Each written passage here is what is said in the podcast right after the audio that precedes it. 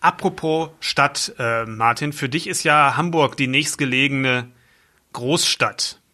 Ich lebe in Hamburg, ähm, so dass wir hier leider nicht so häufig zusammen unterwegs sind, wie man das vielleicht, wie ich mir das vielleicht vorstellen würde.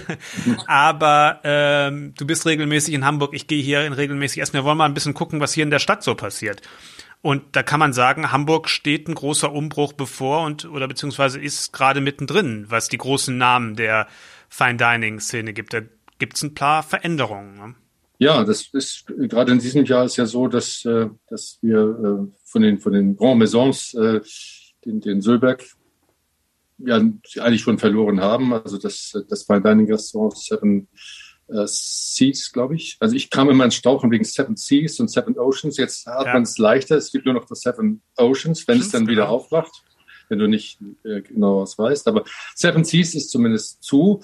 Der Sölberg als solcher wird, wird ja dann irgendwie unter anderer Gide von einem anderen Besitzer auch irgendwo wieder gastronomisch weitergeführt, aber natürlich nicht mehr in diesem Hauserschen Kosmos. Und äh, gut, das, äh, die Elbe hatte einige Abgänge zu verschmerzen.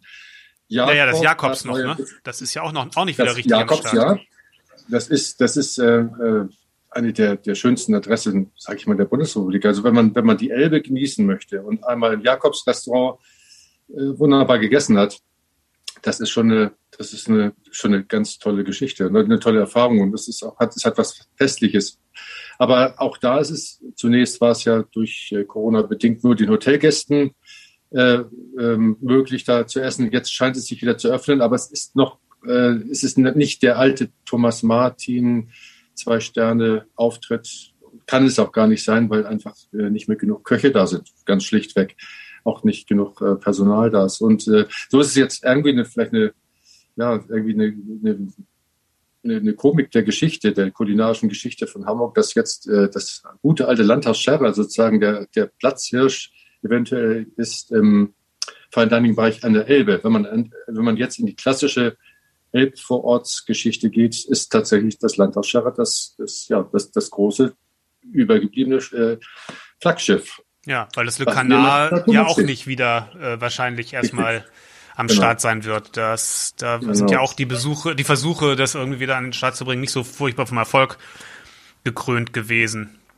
Mhm. Ähm, also ich hoffe, ich hoffe, hoffe sehr, dass Thomas Martin wieder eine Spielwiese in welcher Art und Weise auch immer finden wird, um im Jakobs Restaurant wieder das, was er wirklich äh, großartig beherrscht, nämlich große französische äh, Küche, aber eben in diesem unver äh, unvergleichlichen Thomas Martin-Stil wieder auch an die, die Kunden eben zu äh, denen das zu offerieren. Das wäre so schon sehr schön. Ansonsten gibt es natürlich auch viele neue. Das wollte ich gerade fragen. Das wollte ich gerade fragen. Wer für dich sind diejenigen, die, ja, ich sag mal, in dieses Vakuum, was da an einer gewissen Stelle entsteht, äh, reindrängen? Also ich, ich, wenn jemand in Hamburg ist und sagt, also ich möchte jetzt unbedingt Fisch essen, dann finde ich nach wie vor, oder finde ich, dass äh, das Fischereihafenrestaurant sicherlich die Basis bildet. Es ist irgendwie eine Hamburgensie, die, die es an wenigen anderen Stellen gibt. Also nicht so, wenn anders, aber es ist eine Hamburgensie. Wenn man jetzt sagen will, ich möchte es aber präziser, ich möchte es feiner äh, haben und äh, das ist ein im Moment nicht besterntes Restaurant, das ist für mich das Jellyfish, also mhm. wo man mit die präzisesten, auch ehrlichsten, sage ich im Sinne von Einkauf, äh, Produkte sehr, sehr, sehr gut zubereitet bekommt. Ein junger äh, äh, Koch, der, der sich wirklich äh, ja, mutig, mutig in die Selbstständigkeit gestürzt hat in schwierigster Zeit. Also ein wirklich sympathisches und, und unbedingt äh, unterstützenswertes Restaurant, Jellyfish. Ja, bin Stefan, ich dieses Jahr, also 2000, ja, Stefan Feth, genau, bin ich 2021 nicht gewesen. Ähm, bin ich 2000, bin ich letztes Jahr, also 2020 gewesen. Ähm, hab damals ist in Erinnerung, dass es schon auch wirkt, wie du sagst, sehr gute Produkte, aber auch sehr, sehr viel Handwerk gezeigt wird und ein bisschen, ja, ähm, wie soll ich sagen, eher eine Küche, wenn ich mir die angucke von der Optik und von dem Ganzen, was ich eher in einem Hotel erwarten würde, als in so einer Schanzen, äh, in einem Restaurant auf der Schanze. Genau, ich, ich finde es schon mutig, das so zu machen. Ja. Und er hat natürlich auch äh, immer betont, dass er seine Leute reell bezahlen möchte und deswegen ruft er auch einen Preis ab, der nicht chanceable ist. Nein, nein. Oder nicht genau. unbedingt. Also es ist schon, es ist, es ist von A bis Z schon eine Herausforderung und ich wünsche ihm, wünsche ihm viel Glück. Also es ist, Fall, es ist, auf jeden Fall klassischer vom, vom Essen her und von den Gerichten her, als man es in der Location erwarten würde. Richtig, genau. Die, die, die Vorgänger hatten ja große Probleme, weil der Vandalismus leider geherrscht hat. Und in dieser, ich will nicht sagen verbrannten Lokalität, aber doch schwierig zu bespielende Lokalität, das zu wagen und dann mit diesem Auftritt, ähm, ich kann dafür nur werben, geht hin. Ja. Ähm, das äh, unterstützt das, also wirklich toll. Und also man, man, man, kommt immer wieder begeistert raus, wenn man Fisch und Schalentier, Krustentiere mag und äh, mögen ja viele von uns. Absolut. Wenn man im klassischen Bereich oder leicht klassischen Bereich unterwegs ist, dann fällt einem sicherlich noch das Lakeside ein als veritabler Ersatz für das, was in den Elbvororten wegfällt. Ähm, wir waren mal zusammen da, auch 2020. Warst du letztes Jahr, also 2021, da? Ja, ich, ich, bin, ich bin auch wirklich gerne da. Das ist der Julian Sturwasser, ja. Äh, äh, der sich da auch wirklich gut äh, jetzt behauptet, muss man sagen, auch interessante Menüs hat. Es ist, es ist die Grandezza, die man in Hamburg dann auch verbindet, ist da auf jeden Fall, äh, ist auf jeden Fall gegeben man sitzt auch wieder das Gesamtpaket. Du hast es irgendwo mal geschrieben, das Gesamtpaket stimmt da einfach, weil es eine ganz, ganz herzliche Gastgeberschaft ist. Also äh, Frau Hehn ist eine tolle Sommelier und auch eine ganz herzliche Gastgeberin. Äh, der Herr äh, Buder macht Michel. auch einen, mhm. Michel macht einen, also er macht da einen ja sehr eleganten und trotzdem auch sehr dem Gast zugewandten äh, Service. Das ist das Gesamtpaket stimmt da absolut. Also man fühlt sich wirklich von A bis Z wohl. Und die Küche passt da auch in so ein modernes genau. Hotel auch wirklich rein, weil es eine moderne Küche ist, ähm, die aber schon klar sich Richtung ja, Hochküche orientiert. Genau, es ist trotzdem eben durch den angenehmen jugendlichen Service ist es runtergebrochen wieder so das, was wir eigentlich alle wollen, dass, dass man auch ja einfach auch großartig essen gehen kann, also auch mit, mit der ganzen Konsequenz äh, des, des, des, äh, ja, des Eleganten, dass die Alster vielleicht auch manchmal erheischt, äh, dass man trotzdem das jugendlich runterbricht, eben durch dieses wirklich äh, sehr zugewandte. Das ist ein tolles Gesamterlebnis und es ist sehr schön, dass es entstanden ist. Ja, und meine Erfahrung das ist, dass vor allem, dass vor allem die herzhaften Gerichte sehr, sehr gut sind, weil die oft wirklich fein abgestimmt sind. Ich kann mich an schöne Fleischgerichte und an kräftige Fischgerichte erinnern. Ähm, jetzt in diesem Jahr, wo ich da war, im Sommer auch, ähm, die ich gegessen habe, die wirklich schön zu essen waren. Ähm, und man muss sagen, du hast das Thema Wein schon angesprochen. Die Weinkarte ist auch wirklich für so ein Hotel und für Hamburger Verhältnisse gut bezahlbar. Also ist nicht zu teuer vom, nicht? vom Wein. Fair hat eine schöne Jahrgangstiefe, ist auch nicht selbstverständlich. Da hat die Frau Hehn, ja. äh, die ja, ja, sie ist ja äh, Master Sommelier, mhm. sie hat sehr viel Ahnung. Sie weiß auch, dass Wein, der ein bisschen reifer ist, äh, gerne getrunken wird im, im Essenszusammenhang. Und sie sorgt auch sicherlich dafür, dass das Gesamtpaket also bezahlbar bleibt und damit auch Spaß macht. Also es ist wirklich auch da eine tolle Empfehlung für, für einen größeren, also für einen etwas gehobeneren Abend. Ja, ist aber auf jeden und ist auf jeden Fall eine harte Konkurrenz ähm, fürs Herlin wahrscheinlich. Ähm, ja, weil ja. Aber das schön, auch, dass es sie beide gibt. Ja, natürlich, klar, schön, dass es beide gibt, aber man ist es schon eine harte Entscheidung, auch am Ende, wenn du auf die Gesamtrechnung guckst, ähm, ist man doch im Lakeside deutlich günstiger unterwegs und die Küchenstile, ähm, würde ich sagen, sind nicht vergleichbar, aber es ist so ein ähnlicher Grad an Klassik im Verhältnis zu Moderne. Äh, das ist finde ich, relativ vergleichbar. Deswegen wird es wahrscheinlich ein, wer das eine mag, wird auch das andere mögen, denke ich. Das ist richtig, ja. Also man, man, man spürt ja abends in sich hinein oder leider muss man ja langfristiger planen, aber man, man hat Lust auf einen großen Abend. Man hat Lust, sich vielleicht ein bisschen nett anzuziehen. Man hat Lust äh, eben auf ja die große Oper, sage ich mal. Und dann sind die natürlich beide sehr dicht beieinander. Also wenn wenn ich dir jetzt so zwei, drei äh, Möglichkeiten in Hamburg offerieren würde, die diese Kategorie bestreiten, wäre sicherlich das Herlin ganz vorne und das Fontenay äh, wäre ganz kurz dahinter.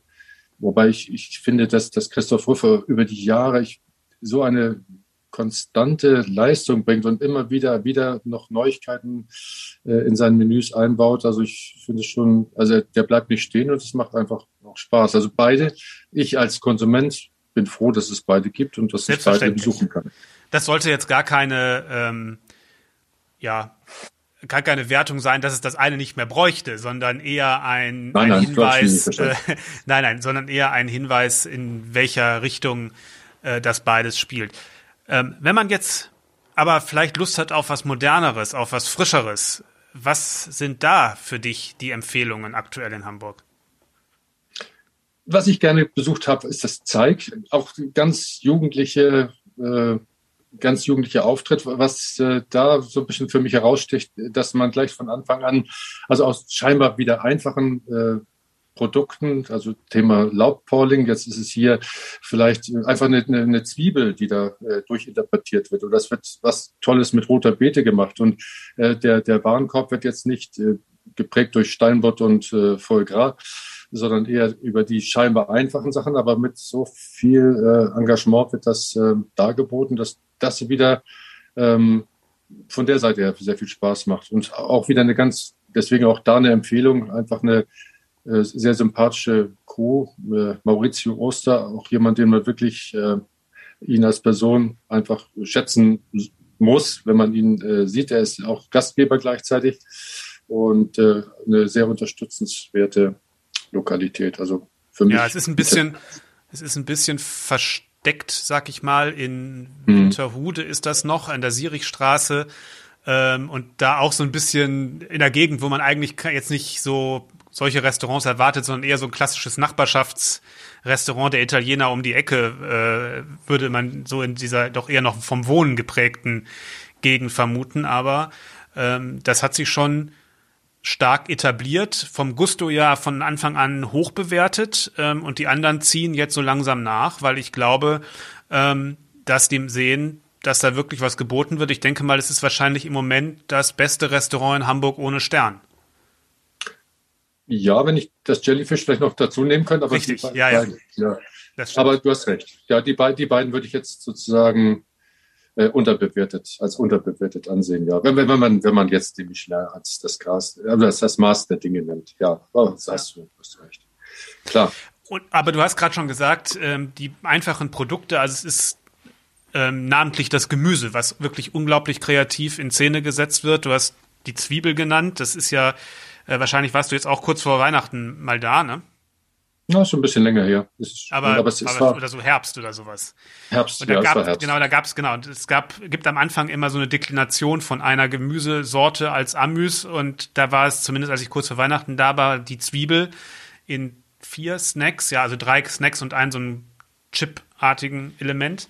Und da mhm. hat man wirklich alle Geschmacksfacetten, das Süßliche, das Säuerliche, ähm, das etwas was cremigeres gehabt, ein bisschen was, ähm, ja, äh, wie soll ich sagen, weicheres, ja, also cremig, genau, und ein bisschen was, was knackigeres, genau. Ähm, äh, so war das da aufgefächert und im Sommer war, hat das mit der Kohlrabi genauso getrieben. Und das war beides mhm. mal wirklich schon zum Anfang ein echtes Highlight, ähm, das, die Einstimmungen. Ja. Und äh, isst du auch immer sein Signature-Dish? Huhn mit, äh, mit also mit äh, kleines, klein gezupftes Hühnchenfleisch und dann mit äh, Hühnerleber und dann äh, mit so einer Kartoffelcremesoße obendrauf. Ja, das ist ein sehr schlotziges Gericht. Ich, ich, ich habe gar nicht gewusst, dass so ein junger Mensch schon so einen Klassiker haben kann oder so ein Signature-Dish, ja. aber auch da hat sich das so etabliert, dass es, glaube ich, immer in jedem Menü mit drin ist. Und äh, da ich es jetzt das zweite Mal gegessen habe, ist es wahrscheinlich dann schon ein junger Klassiker. Also genau. ist sich sehr, sehr gut. Ist also es gibt immer, das gibt es immer als Add-on und es war jetzt vor Weihnachten mit Gans, genau, mit Gänseleber mhm. und mit Gänsefleisch und da fand ich es noch besser, weil das Fleisch noch mehr Würze mitgebracht hat und ähm, dadurch das Spiel zwischen der Süße und der Würze kontrastreicher war als mit Huhn, war mal, ist meine ja. Meinung.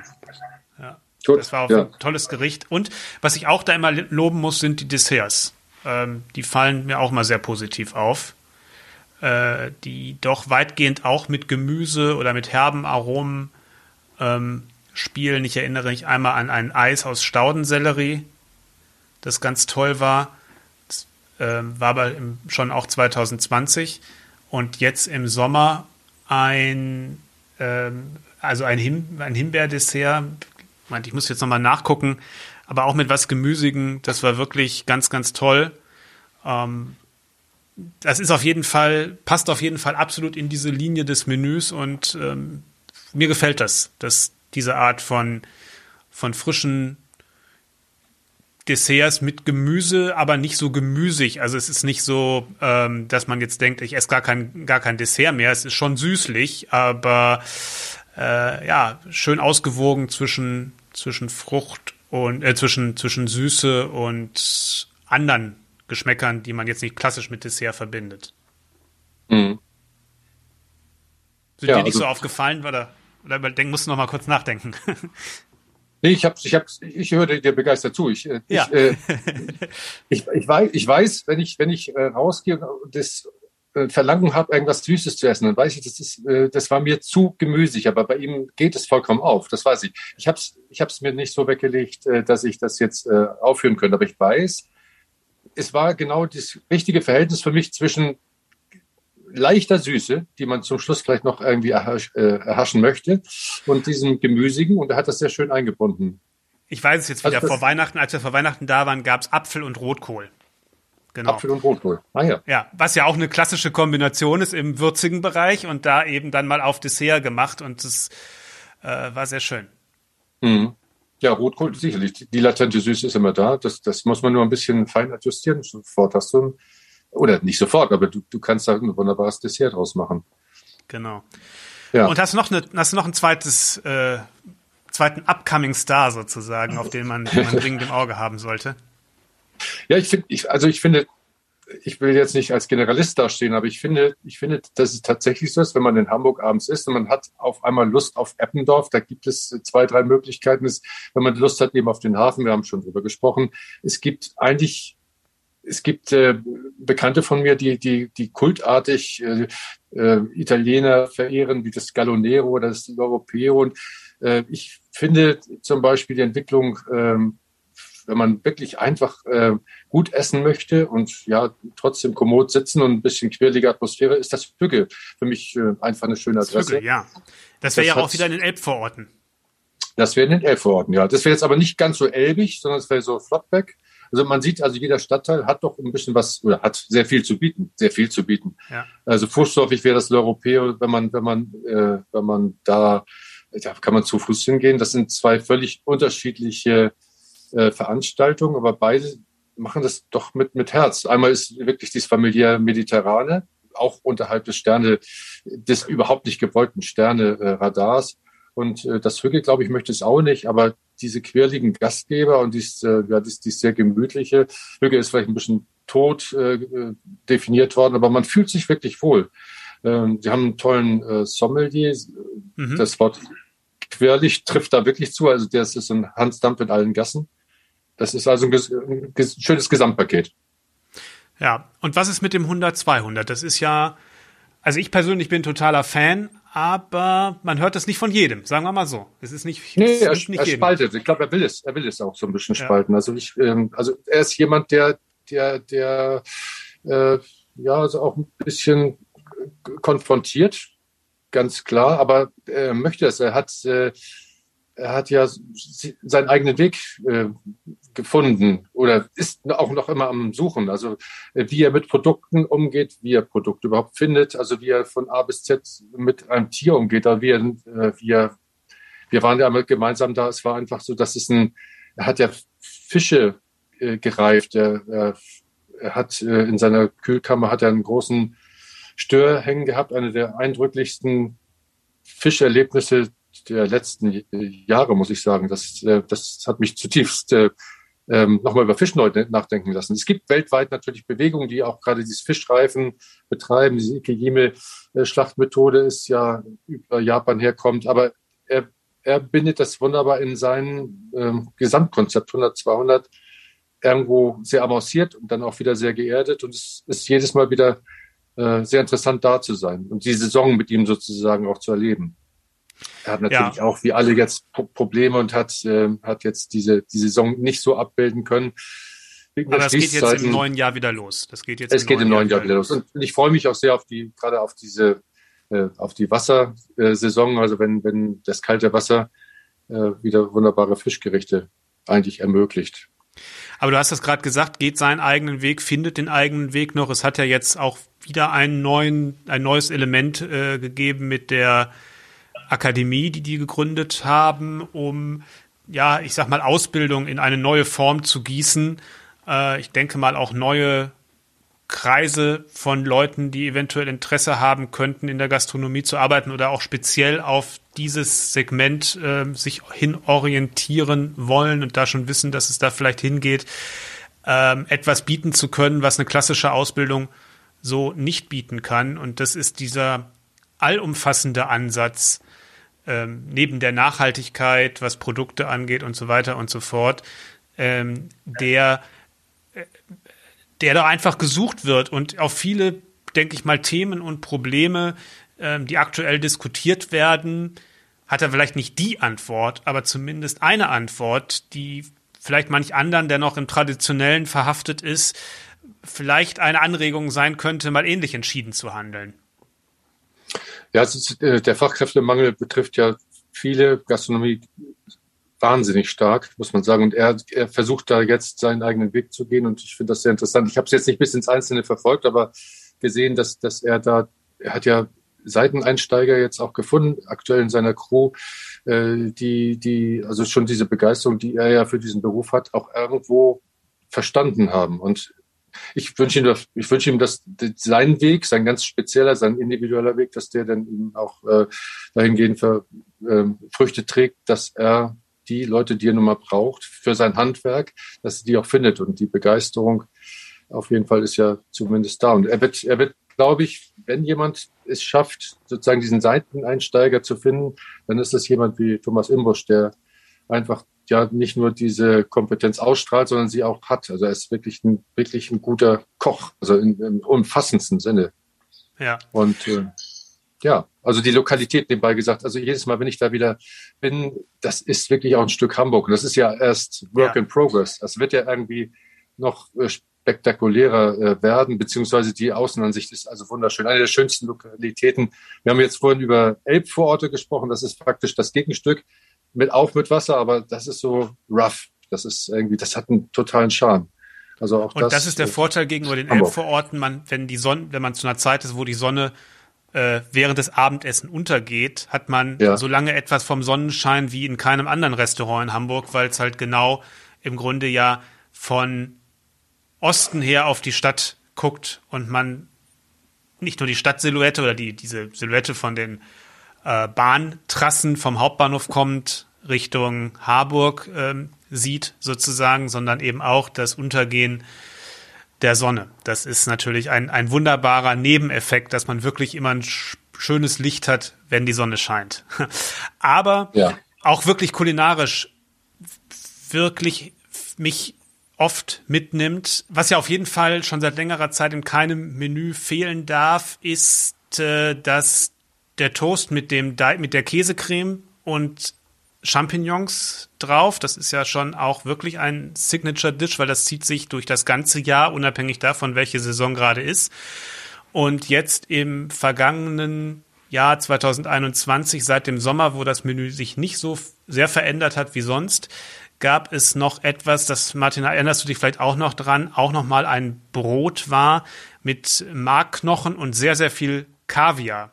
Erinnerst du dich an diesen Liebesknochen, wie es Der heißt? Liebesknochen, ja. Das, der hat ja. sich, also den, äh, den hätte ich am liebsten nochmal nachbestellt.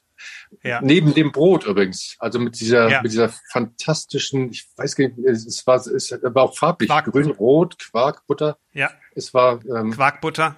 Also ich versuche mich beim Brot immer zu zügeln, zurückzuhalten, aber da war es fast unmöglich. Aber der Liebesknochen Absolut. ist sicherlich ein, ein großartiger Gang das ist. Äh Martin, das Schöne ist, das Schöne ist, dass wir uns schon bald im 100, 200 äh, zusammen in etwas größerer Runde treffen und dann das wieder genießen können und vielleicht auch so im Jahr 2022 äh, das ein oder andere schöne Erlebnis haben, ob zusammen oder in anderer äh, Gesellschaft. Würde mich sehr freuen, ja, genau. Also Hamburg bietet sehr viel, das haben wir festgestellt und äh, wir, wir haben jetzt nicht, äh, wir haben jetzt vieles angeführt, wir, wir können noch äh, minutenlang weiter Name-Dropping machen, das machen wir nicht. Äh, das, den Table kriegen wir sowieso nie einen Platz, sonst hätten wir beide jetzt noch lange über den Table gesprochen. Absolut. Und, äh, das ist sicherlich auch ein Highlight, dass Hamburg einen Drei-Sterne-Koch hat, einen Jungen, dem wir alle alles Glück wünschen und der es ja großartig verstanden hat, auch mit nur einem Restaurant, mit nur einem Restaurant ähm, und seiner Selbstständigkeit doch einigermaßen klarzukommen, auch in diesen schwierigen Zeiten. Äh, vielleicht irgendwann mal auch über das Table.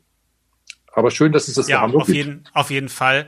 Auf jeden Fall, es ist wirklich schwer, da Plätze zu bekommen. Und aber das ist das Schöne, ähm, denke ich mal, was mittlerweile Hamburg geworden ist. Es ist fast wie Berlin äh, eine eine Stadt, die sich lohnt, auch für Auswärtige bereist zu werden, weil die Vielfalt ähm, der Stile doch deutlich größer geworden ist in den letzten Jahren.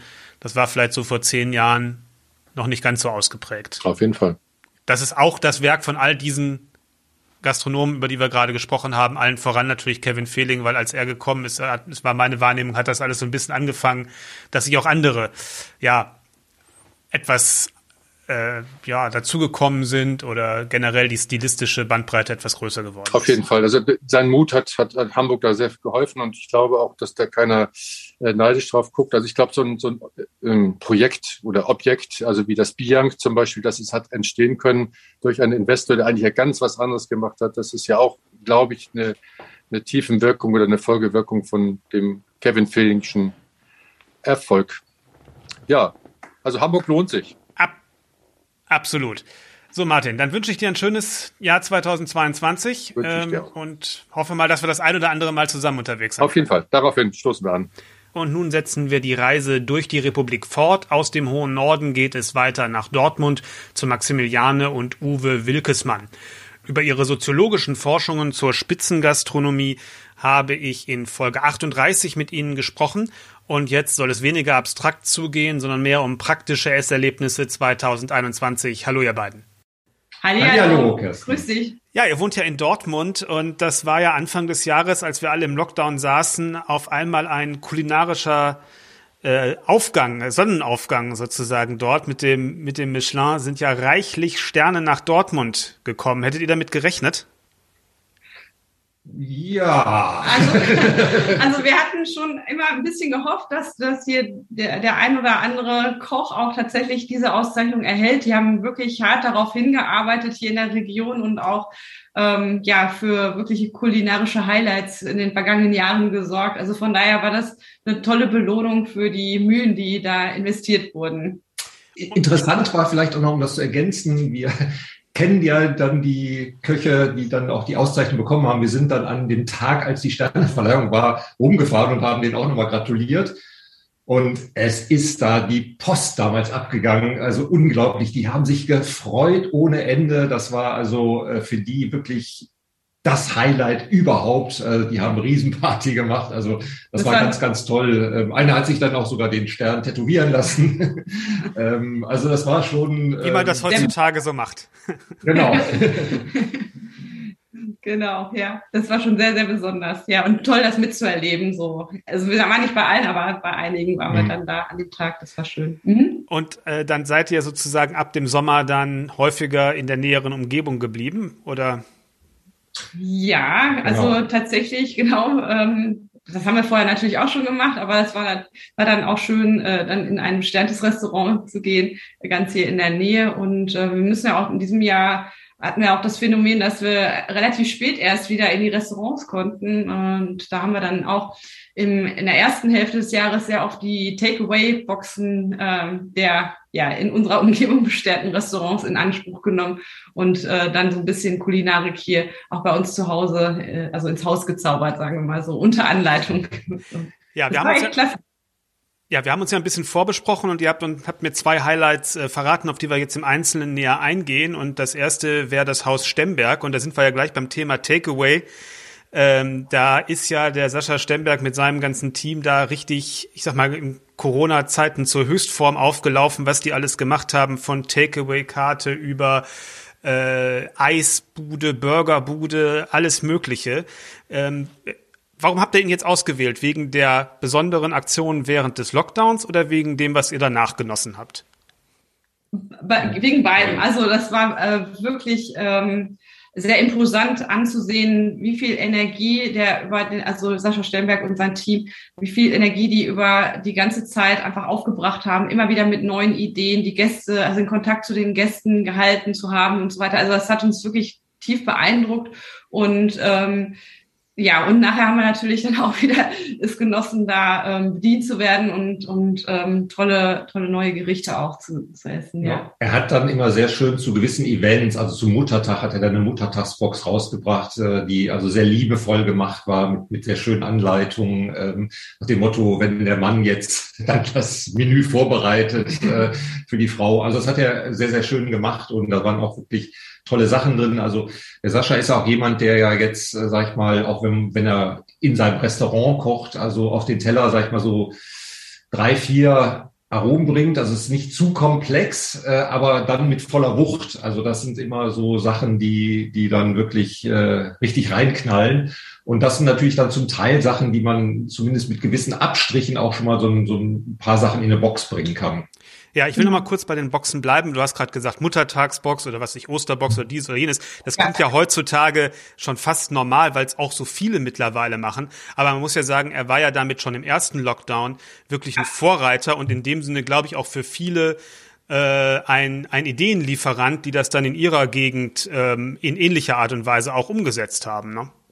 Genau, und was er auch gemacht hat, ist ja diese Kooperation zu suchen, dann also dann auch andere aus anderen Regionen, also Victoria Fuchs beispielsweise, ähm, dann auch mit ins Boot zu holen und eine gemeinsame Box zu, zu entwickeln. Also der hat auch unheimlich in der Community ähm, so diese Ideen und die Vernetzung nochmal vorangetrieben. Und er hat ja auch, äh, ich sag mal so, dass das Herz auf der Zunge ist ja da auch ein bisschen als Meinungsmacher unterwegs. Und ähm, ja, also ich glaube, für, für die Gastronomie in dem Bereich ist es schon auch ein eine wichtige Person einfach. Genau. Und für die regionalen Produzenten. Also er hat dann auch sehr stark darauf geachtet, dass er auch in seine Boxen dann seine Leute, also seine regionalen Produzenten, die er hat, mit denen immer kooperiert, auch dann die Sachen in die Boxen mit reingebracht hat. Also er hat dann immer auch gesagt, das ist so ein Geben und Nehmen. Also man muss sich wechselseitig unterstützen, dass eben keiner auch in der Lockdown-Zeit auf der Strecke bleibt. Mhm.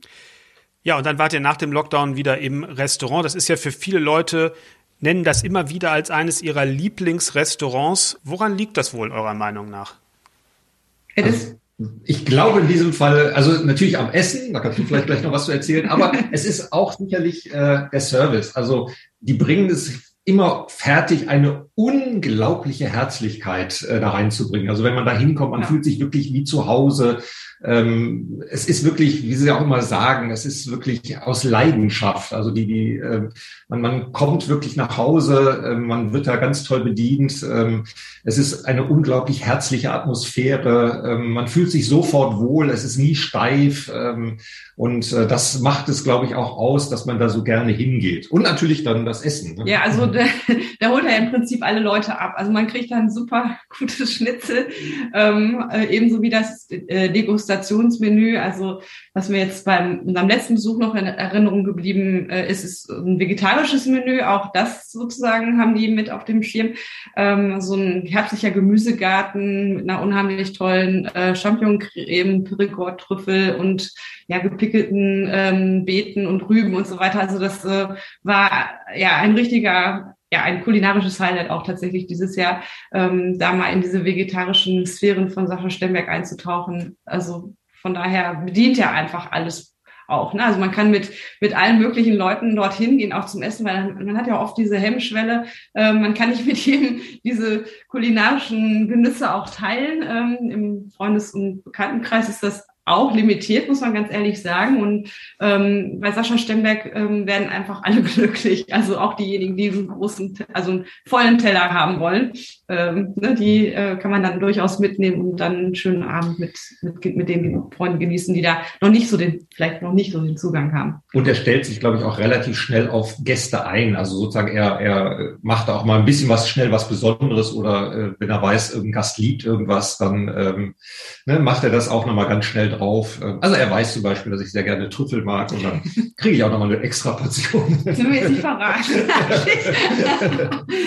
nee, aber ähm, Ja, und ich glaube, er hat durch den Lockdown und die, ganzen Angebote, die er gefahren hat, auch tatsächlich neue Gäste da hinzugewonnen. Ähm, das hat er auch ganz klar gesagt. Also Leute, die dann für diese Burger-Geschichte äh, dahin gereist sind und, und da auch wirklich fast täglich dann äh, was bestellt haben bei ihm, die sind vielleicht auch hängen geblieben und, und für die hat sich auch eine kulinarische Welt dann nochmal eröffnet. Also das, ähm, ja, von daher war das für uns jetzt auch in diesem Jahr nochmal eine ganz besondere Persönlichkeit. Ist, ist es das, was, es, was es so überzeugend macht, mehr dieses Gesamtgefühl oder sind es dann doch die einzelnen Gerichte? Maximilian, du hast Gerichte erwähnt, aber wir haben jetzt mehr über das Gesamtgefühl gesprochen. Ähm, nee, also ähm, das ist tatsächlich auch, ähm, also die, die Degustationsmenüs, die sind auch immer von vorne bis hinten total super durchkomponiert.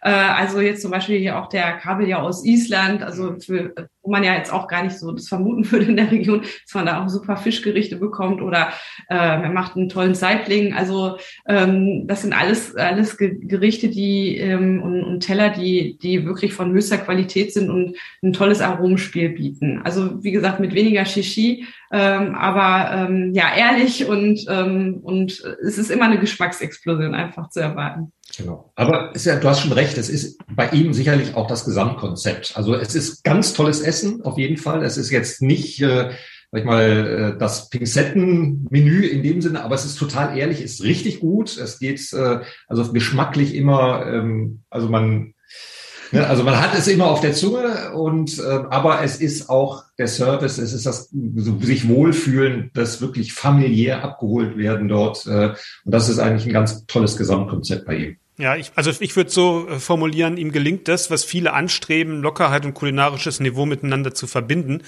Ähm, und Viele bemühen sich das und sind dann wieder angestrengt und dann funktioniert es ja schon nicht mehr, weil man ja nicht unangestrengt locker, äh, nicht angestrengt locker sein kann. So, äh, das, das funktioniert auf jeden Fall äh, dort und ich finde, das macht es wirklich so zum zu einem ganz besonderen Restaurant. No? Ja, absolut, ja. ja. Genau dass die Hörer jetzt nicht sehen können.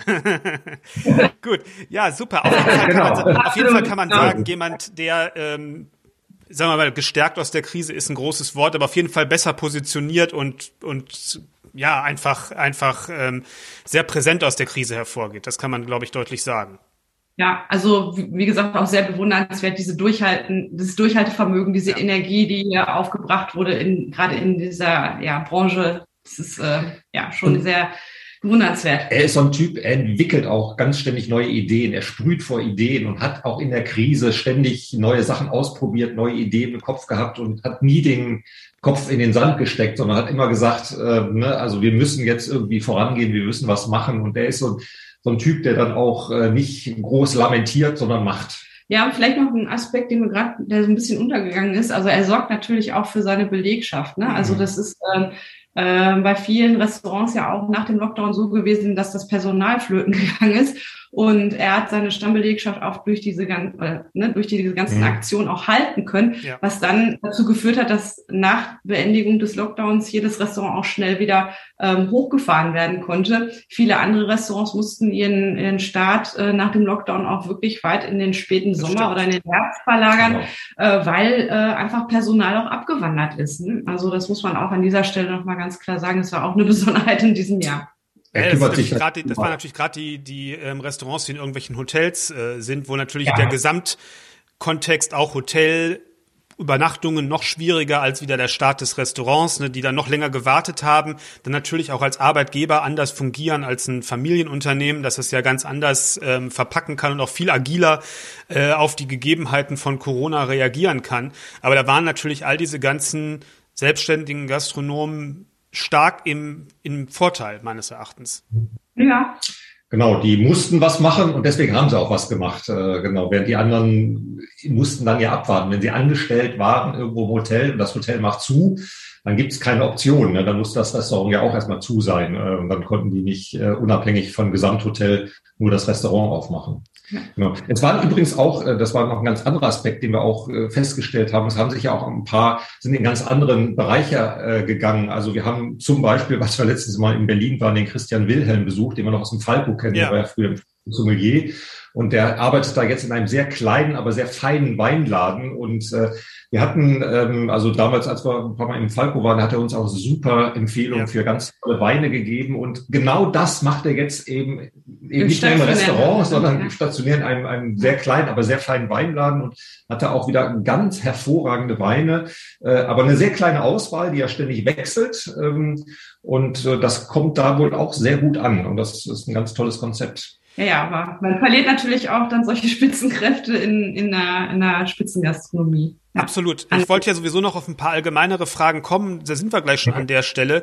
Ich glaube, jetzt nach dem Lockdown ist wirklich der Moment, wo man als normaler Gast auch das Thema Fachkräftemangel spürt, ähm, mhm. zu spüren bekommen hat.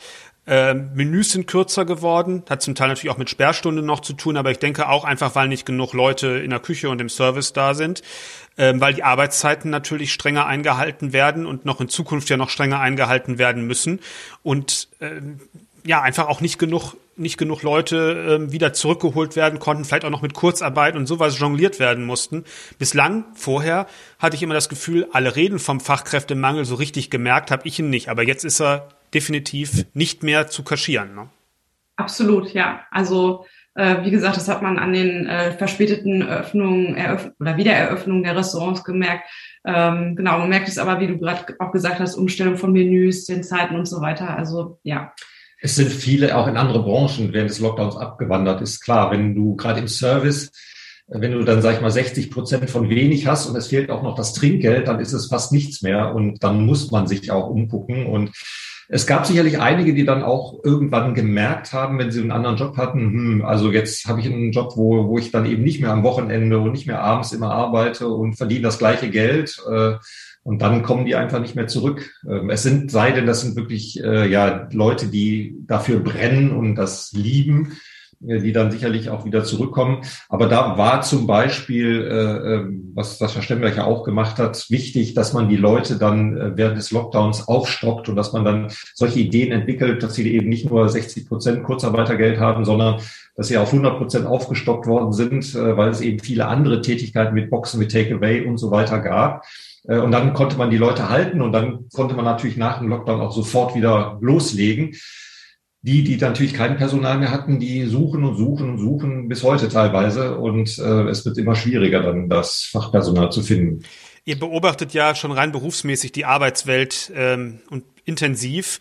Glaubt ihr, das ist erst der Anfang von einer Entwicklung, die sich noch verstärken wird? Oder ähm, ist das jetzt schon der Höhepunkt und es sind vielleicht schon genug Rezepte äh, am Start, ähm, wo man sagen kann, es könnte sich auf dem Stand zumindest einpendeln oder vielleicht sogar zu einem besseren Standing der Gastronomie, der gehobenen Gastronomie führen? Also es hat sicherlich sowas wie eine Marktbereinigung stattgefunden. Also Restaurants, die vor der Corona-Krise schon Schwierigkeiten hatten, äh, wirtschaftliche Schwierigkeiten hatten, die sind jetzt wirklich zu Fall gekommen. Da hat so eine Art Marktbereinigung durchaus äh, äh, stattgefunden. Ähm, und ja, ich weiß nicht, von der Entwicklung her, also es, es gibt ja trotzdem immer wieder noch neue Restaurants, die eröffnet werden oder also jetzt gerade auch in Dortmund ähm, hatten wir den Fall äh, des Restaurants Palmgarten, ähm, der das Restaurant ist dann äh, dieses Jahr auch geschlossen worden und dann ist die Crew aber in eine neue Location gezogen. Also da ist jetzt nichts, denke ich mal, wirklich verloren gegangen, sondern wir werden da auch vielleicht im, im nächsten Jahr wieder ähm, mit vier Sternen hier in Dortmund ähm, äh, dann auch rausgehen aus der Wertung des Guide. Aber ähm, ja, also weiß nicht, hast du noch? Ja, also ich, ich denke, das Problem war immer in der Gastronomie, auch in der, gerade in der Spitzengastronomie, dass ähm, natürlich die Arbeitszeiten und auch die Länge des Arbeitstages, sag ich mal, nicht so ganz äh, freundlich waren. Und ähm, das es gibt natürlich gerade in der jungen Generation immer mehr Leute, die darauf weniger Lust haben. Äh, und äh, es wird sicherlich eine Bereinigung in diese Richtung geben, dass man gucken muss, äh, kann man Arbeitsbedingungen auch in der Gastronomie schaffen, äh, wo man dann auch die jüngere Generation wieder mit anlocken kann, die für die dann attraktiv ist, äh, wo die dann sich auch einbringen. Ähm, und das wird sicherlich eine Aufgabe sein, wo auch gerade die Spitzengastronomie sich überlegen muss, wie schaffe ich attraktive Arbeitsplätze. Hm. Ähm, und da passiert sicherlich dann in Zukunft oder wird einiges passieren, ähm, wie, wie man das wieder hinbekommt. Äh, und sonst, sonst wird es, wenn, wenn das nicht gelingen würde, ähm, dann glaube ich, hätten wir oder hätte die Spitzengastronomie ein echtes Problem langfristig. Mhm. Also es gibt aber auch es gibt auch so Fälle, äh, wo dann, jetzt, ich habe es gerade angesprochen, ähm, die Schließung des Restaurants Palmgarten war, schon vor der Corona-Krise. Der Sascha Dönges als ähm, äh, Patissier ähm, dort unterwegs hat das Restaurant verlassen, um ähm, sozusagen geregelten Arbeitszeiten nachgehen zu können. Und der ist jetzt aber dann äh, sozusagen beim Wechsel der Crew in das, uh, The Stage, ist er dann wieder reaktiviert worden. Das heißt also, es gibt auch durchaus Menschen, die einfach für diese Spitzengastronomie brennen und ähm, dann auch vielleicht wieder zurückkehren. Also nach so einem Ausflug in, in äh, Normalarbeitsverhältnisse, sagen wir mal so, äh, was, was die Arbeitszeiten angeht. Ich denke, es kommt ja auch langsam die Generation. Du sagtest gerade, Uwe, dass Leute, jüngere Leute achten da mehr drauf oder dann ist das Thema Arbeitszeiten wichtig. Die kommen ja langsam auch in ein Alter, wo die selber in Führungspositionen reinwachsen, wo man eventuell auch darüber ähm, bestimmen kann. Ja, es ist, glaube ich, aber auch wieder hier durch die Corona-Krise getriggert. Klar. Äh, also bei Sascha Stemberg zum Beispiel, der hat jetzt auch einige Mittagsservice in der Woche rausgenommen, äh, hat gesagt, äh, ne, ich konzentriere mich jetzt dann doch lieber auch zumindest in der Woche auf den Abendservice. Äh, letztendlich muss man dann immer berechnen, ähm, mache ich den gleichen Gewinn ähm, und ne, wenn ich vielleicht ein bisschen weniger Personal dann äh, brauche, aber äh, das Personal, was ich habe, ist dann mit glücklicher, weil ich dann nicht nur Mittags- und Abendservice habe, sondern nur noch Abendservice äh, das ist dann vielleicht attraktiver. Ähm, oder es gibt auch Leute, die haben es wirklich gelernt. Ähm, vielleicht ein kleiner Spoiler-Alarm. Wir schreiben ja äh, gerade zusammen mit Heiko Antoniewicz an einem neuen Buch. Mhm. Und in dem Zusammenhang haben wir unter anderem zum Beispiel den Duck interviewt in Berlin. Und der hat dann auch gesagt, ich habe in einigen meiner Restaurants gelernt, jetzt durch äh, den Lockdown, ähm, ich brauche gar nicht, ich habe ganz viele Tische rausgenommen. Ähm, und ja. wenn ich mit weniger Leuten weniger Tische mache, mache ich äh, letztendlich den, den gleichen Gewinn. Äh, warum? Äh, ne? Also das Personal ist sogar glücklicher dabei, weil, weil sie sich nicht so abhetzen müssen. Ähm, also da wird sicherlich eine Entwicklung geben in die Richtung, ähm, dass ich mich auf gewisse Sachen konzentriere und nicht mehr vielleicht die Masse mache, sondern sage, ich mache dann nur noch Abendservice oder ich mache nur noch vier Tage, ähm, dann aber mit einer kleineren Crew äh, und dann ähm, ja, sind, sind alle auch zufriedener. Ja, also um nochmal ein, eine Sache aufzugreifen, die mir gerade nochmal ins äh, in den Gedanken, in den Kopf kommt, wenn ich an das Jahr zurückdenke. Äh, es gab ja im September diesen großen den großen Artikel in der Zeit äh, über Arbeitsverhältnisse auch in der in der mhm. Spitzengastronomie, den ihr bestimmt zur Kenntnis genommen hat. Ich habe ja. mich eigentlich gewundert, wie wenig Reaktionen der ähm, in der Öffentlichkeit hatte ähm, das oder in, ja in den Social Media Kanälen, aber ich glaube, dass der doch sehr sehr stark Beachtung gefunden hat. Habe ich jedenfalls so aus dem ein oder anderen in Rücklauf, den ich so auf dem, dem dialogischen Weg, also sprich Social Media oder auch im direkten Gespräch äh, gehabt habe, ähm, wo ich natürlich auch als Journalist immer gefragt worden bin, was ich davon so halte und ich dann nochmal dargelegt habe, dass ich glaube, dass das sehr sauber recherchiert gewesen ist. So lese ich das jedenfalls aus meiner ähm, journalistischen Sichtweise heraus, dass ich den Eindruck habe, alle Aussagen, die dort drinstehen, sind doppelt abgesichert und unangreifbar und eigentlich vieles wird dann auch hinterstehen, wo man aber eben diese, dieses Level an Nachvollziehbarkeit in der Recherche nicht erreichen konnte, also dass man da wirklich nur eine Spitze des Eisbergs hat berichten können, leider. Ich, ich frage mich nur dabei, weil das natürlich dann alles Fälle waren, die weiter zurück gelegen haben in den, in den Jahren. Es war ja nichts mehr Aktuelles eigentlich dabei. Genau. Wie ist eigentlich wirklich der Stand der Veränderung und äh, zu heute und zu der Zeit, wo äh, Mindestlohn und Arbeitszeitaufschreibung angefangen haben zu greifen und es wird ja auch noch strenger werden. Es wird ja noch die Arbeitszeiterfassung wird ja noch äh, aufgrund von EU-Gesetzgebung in nächster Zeit noch ähm, noch genau, noch präziser gehandhabt werden müssen. Wie ist da eure Wahrnehmung? Wie gesagt, das ist ja auch euer professionelles Feld. Genau, also ähm, das kann man sehr gut vergleichen mit, mit anderen Branchen tatsächlich. Also jetzt in der Medizin gab es ja auch dieses EuGH-Urteil mit der Erfassung von Diensten und so weiter. Es hat tatsächlich dann auch zu einem ähm, nochmal verstärkten Fachkräftemangel äh, geführt, weil natürlich ähm, dann ähm, aufgrund dieser strikteren Einhaltung der Arbeitszeiten dann auch mehr Personal einfach ähm, gebraucht wurde. Ne? Also es, es gab dann nochmal eine Verschärfung tatsächlich. Und ähm, in dem Beitrag ging es ja aber auch nochmal so eher auch um das Thema Führung, Führungskultur. Mhm. Und das hat jetzt erstmal ja gar nichts mit ähm, sagen wir, offiziellen gesetzlichen Regelungen zu tun, das, was man objektiv erfassen kann. Ähm, und da hatten wir eigentlich den Eindruck, dass sich in den letzten Jahren dieses Thema Führung doch zum Besseren ge gewandelt hat, auch durch den Druck, der im Kontext des Fachkräftemangels äh, entstanden ist, dass sich da einfach die Zustände doch gebessert haben, auch gerade im Vergleich zu, weiß ich nicht, wenn man in die Vergangenheit reist, 70er, 80er Jahre, wo die Pfannen durch die Gegend flogen, wo äh, ähm, Leuten Hände verbrannt wurden, wenn sie einen Fehler gemacht haben, also absichtlich Schmerzen zugefügt wurden. Und ähm, ja, also es kam ja auch in dem Beitrag auch nochmal ganz ganz äh, eklatant hervor. Und genau. da, das waren aber Dinge, die, die dann ja tatsächlich doch nicht so weit zurücklagen. Das hat mich an der Stelle zum Teil auch bei den Personen, die da in, den, in dem Beitrag genannt wurden, auch verwundert. Aber es ist sicherlich so, ähm, wie gesagt, das ist eine Führungsfrage und äh, wenn man jetzt Spitzenkoch wird, wird man das ja nicht aufgrund seiner Führungsqualitäten, genau. sondern aufgrund seiner Fähigkeiten, gut zu kochen. Das heißt, das muss ja nicht zusammenhängen. Also jemand, der sehr gut kocht, muss ja nicht eine gute Führungskraft sein.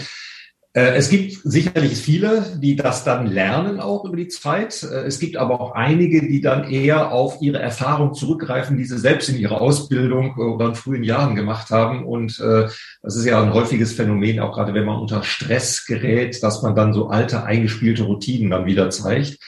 Ähm, aber ich also unsere Beobachtung ist schon, das wandelt sich sehr stark, ähm, dass da auch äh, vielleicht ähm, viele, auch jüngere Köche sehr selbstreflexiv mittlerweile sind und das äh, vielleicht auch merken, weil sie das auch von den ähm, ja ihren ihren Mitarbeiterinnen und Mitarbeitern dann gespiegelt bekommen, äh, dass sie dann auch möglicherweise abwandern oder ihnen das dann vielleicht viel eher sagen. Aber ähm, wie gesagt, das ist sozusagen ein guter Koch ist nicht von Natur aus dann auch eine gute Führungskraft und äh, das muss sicherlich da auch äh, vielleicht müssen die dann auch, sag ich mal, eine gewisse Beratung äh, annehmen und äh, dass da in der sich in der Richtung was passiert, dass sie auch ein bisschen geschult werden.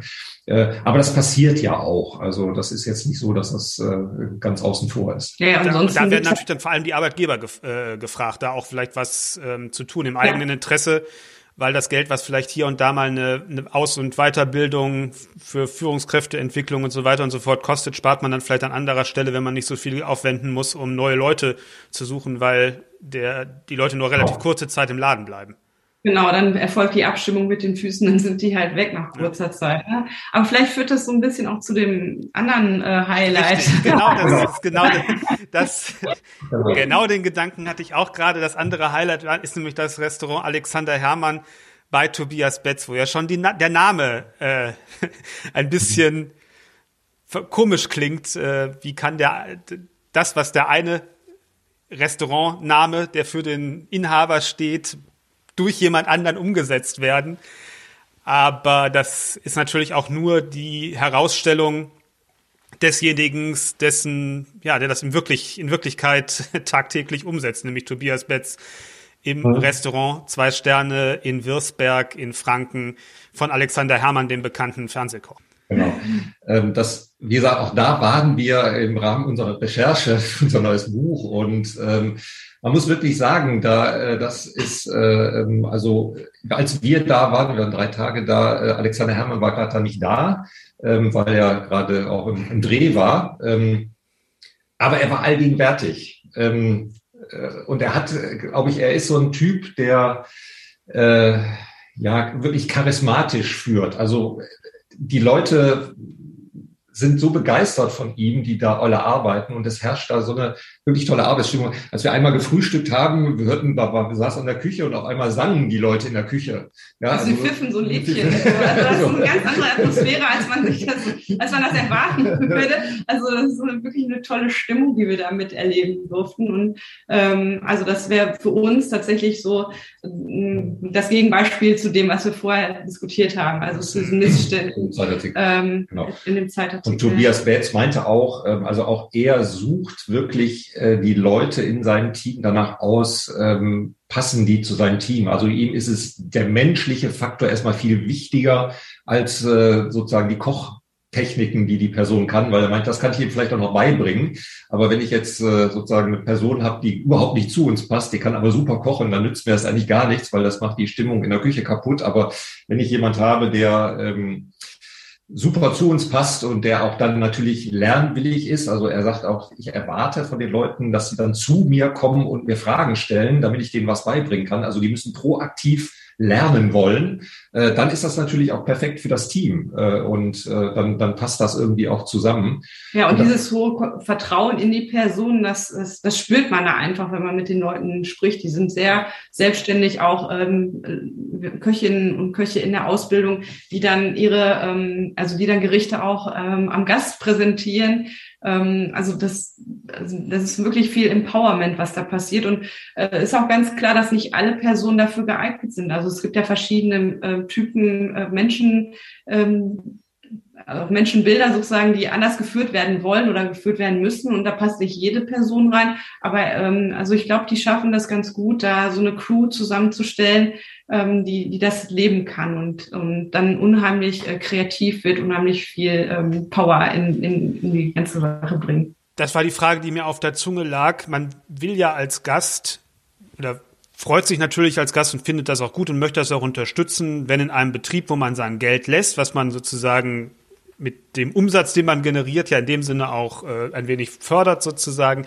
dass es dort nicht nur vor den Kulissen gut aussieht, sondern auch dahinter vernünftig zugeht.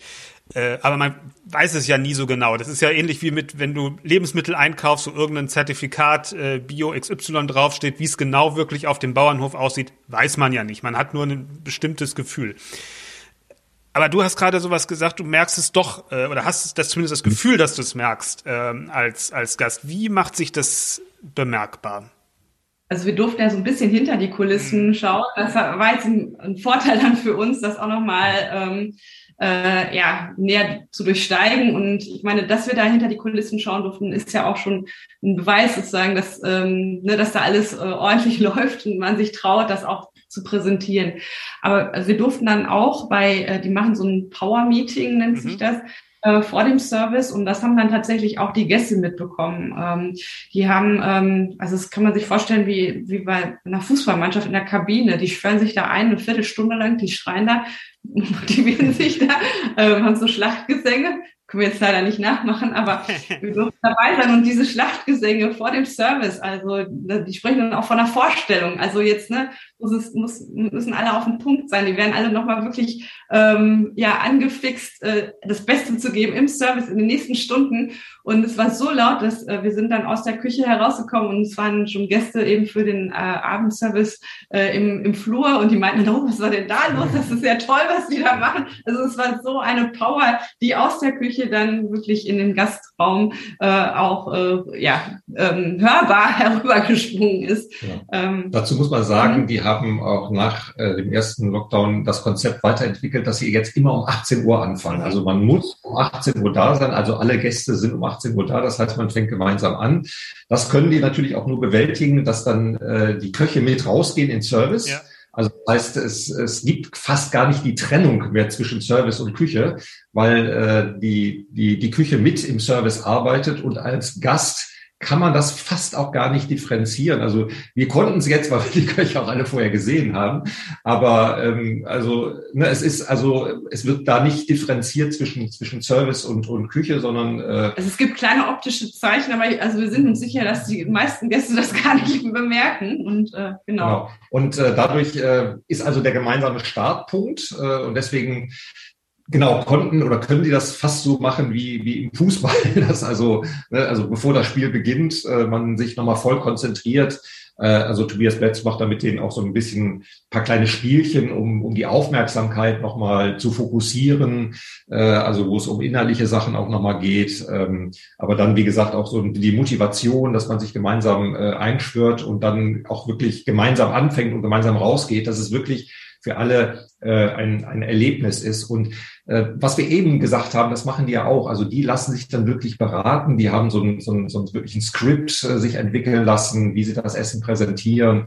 Äh, Tobias Belz ist auch jemand, der durchaus sich auch äh, immer reflektieren lässt, wie sein Führungsstil ist äh, oder was er, was er sozusagen in, in seinem Team verbessern kann. Also da holt er sich auch durchaus immer externen Rat. Äh, und wie gesagt, äh, ein, ein äußeres Zeichen ist auch, dass wir zum Beispiel Interviews ähm, äh, dann mit Auszubildenden einfach mhm. führen durften ähm, und ähm, die sogar auch ja präsentiert wurden. Also nach dem Motto, ja, frag doch mal die Auszubildenden, wie es hier ist. Ähm, äh, und äh, das ist einfach auch natürlich ein gutes Zeichen. Ja, und äh, vielleicht nochmal zur Organisation dieser, dieser gemeinsame Beginn aller Gäste. Sozusagen gut, man hat dann vielleicht noch ganz Variationen von der Länge her, aber so, dass man so einen Kern hat äh, der Arbeitszeit, die dann auch äh, sich organisatorisch in die Küche natürlich wieder ja. zurück äh, zum Positiven, also dass sie dann auch äh, Zeit und äh, Personalressourcen schonen können, um dann äh, eben ja diese Gänge äh, und den Abend gut durchs Programm zu bringen kommen wir noch ein bisschen zu dem, was auf dem Teller äh, da passiert. Ich war ja zwischen den beiden Lockdowns äh, das erste Mal da und ähm, war auch sehr angetan, muss ich sagen. Ähm, und das Restaurant hat sich ja auch, und ich denke mal, das zeigt auch das, was ihr gerade beschrieben habt, dass es auch Früchte trägt. Die Bewertungen sind ja sehr kontinuierlich über mehrere Jahre Stück für Stück besser geworden und ähm, ist ja jetzt auch in den Top 50 bei uns in der Rangliste vorgedrungen. Das zeigt ja, ähm, denke ich mal, dass das eben ein Prozess ist, der nicht mal so von jetzt auf gleich gekommen ist, sondern wirklich auch eine Arbeit, die dann aber sich lohnt und bezahlt macht. Ja, um auf, das, auf den Teller zu kommen. Was mir aufgefallen ist, sehr viel Kombinationsfreude, relativ viele verschiedene Sachen auf dem Teller, wo man erst denkt, macht das alles so Sinn? Aber wenn man es isst, kann man definitiv sagen, ja, es macht so Sinn. Und natürlich der Einbau von den Produkten aus der Region, die ähm, aber es ist gar nicht so eine regionale Küche in dem Sinne. Ne? Also was, was sicherlich ganz finde ich auch ganz toll und interessant ist, äh, ich sag mal, manchmal, wenn man gerade in Spitzenrestaurant geht, auch im zweiten Drei-Sterne-Bereich, bekommt man fast immer die gleichen Produkte. Also Kaisergranat, ich meine, ich liebe Kaisergranat, ist ein tolles Produkt, aber ne, es, also die ähneln sich dann doch immer. Und das war ja genau deren Konzept, mal zu sagen, wir machen gerade das nicht, sondern wir machen was ganz anderes. Also äh, zum Beispiel ist mir da im, im Kopf geblieben äh, karamellisierter Spargel. Mhm. Äh, da war eigentlich nur Spargel, also karamellisierter Spargel, der also ganz irren Geschmack hat. Und die experimentieren ja ganz viel da. Also sie haben ja auch da den, den Yoshi Oswald, der ähm, dann die, die als Food Scout, als Food Scout, als Food Scout äh, der aber nicht nur Food Scout ist, sondern der auch selbst äh, quasi in der Experimentierküche rumexperimentiert, also alte Techniken oder neue Techniken ausprobiert und dann äh, wirklich ja viele Produkte ganz neu ausprobiert und dann überlegen die, okay, können wir da irgendwas, was wir hier eingemacht haben, fermentiert haben oder sowas äh, äh, neu be äh, wieder benutzen, also auch hier mit dem Spargel und da werden äh, ja Sachen präsentiert, die man sicherlich so in der Form als Produkte auch äh, eben mit anderen Spitzenrestaurants gar nicht findet.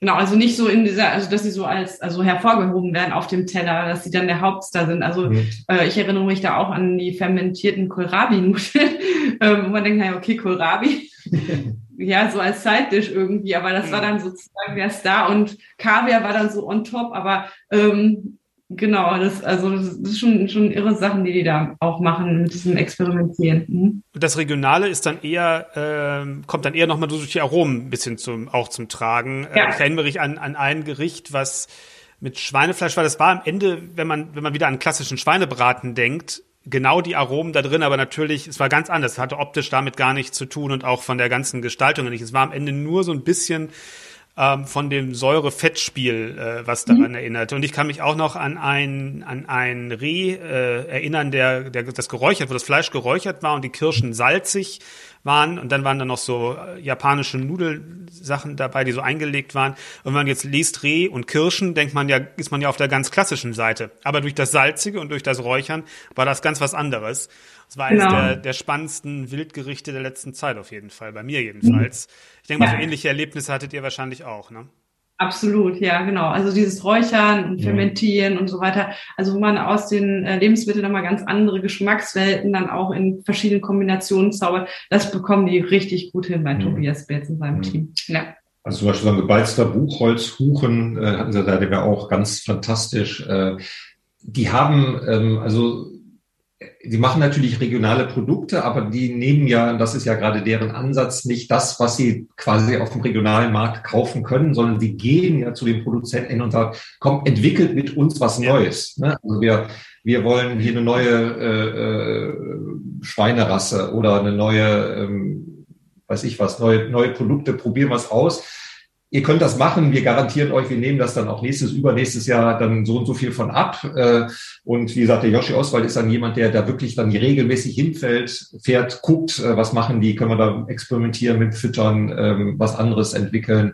Ähm, ne, die haben ja auch eine Kooperation ähm, da mit einem Anbieter, der so ein Tropenhaus hat, äh, wo, äh, sag ich mal, regional Südfrüchte äh, produziert werden, aber das wird äh, aus der Abwärme, ganz, aus der Abwärme von einer, genau. ähm, Glashütte. Von einer Glashütte. Von einer Glashütte, genau, genau. Ja, genau, ja. Ne? Und das ist dann ganz CO2-neutral wirklich. Äh, und äh, aber auch hier wieder äh, können Sie dann mit dem Anbieter zusammen Sachen äh, entwickeln und experimentieren und sagen, probiert das mal aus, probiert das mal aus, wir hätten gern das.